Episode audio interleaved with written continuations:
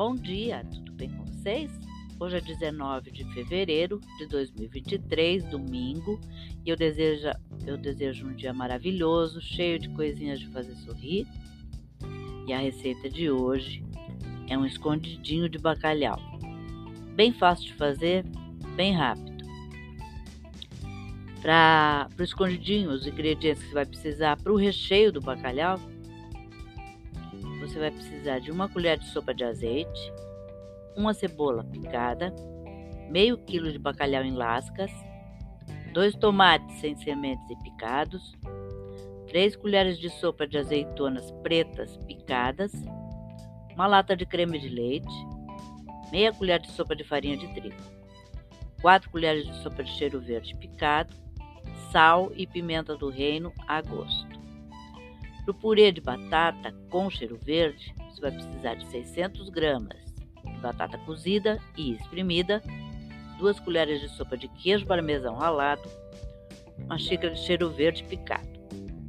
O modo de preparo para o recheio do bacalhau. Em uma panela, aqueça o azeite e refogue a cebola.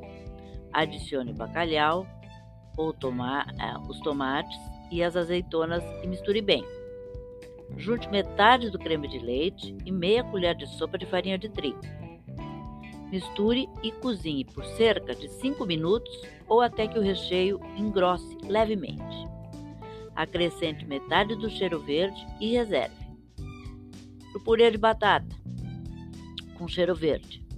Em uma panela, coloque a batata espremida, o restante do creme de leite e do cheiro verde quiser colocar uma, uma, colher de sopa de manteiga, pode colocar porque vai muito bem. Misture bem até ficar homogêneo. Em um recipiente refratário de mais ou menos 22 centímetros de diâmetro, coloque o recheio reservado e cubra com pirê. Polvilhe o queijo parmesão e leve ao forno médio a 180 graus, pré-aquecido por cerca de 20 minutos ou até dourar. E aí você serve.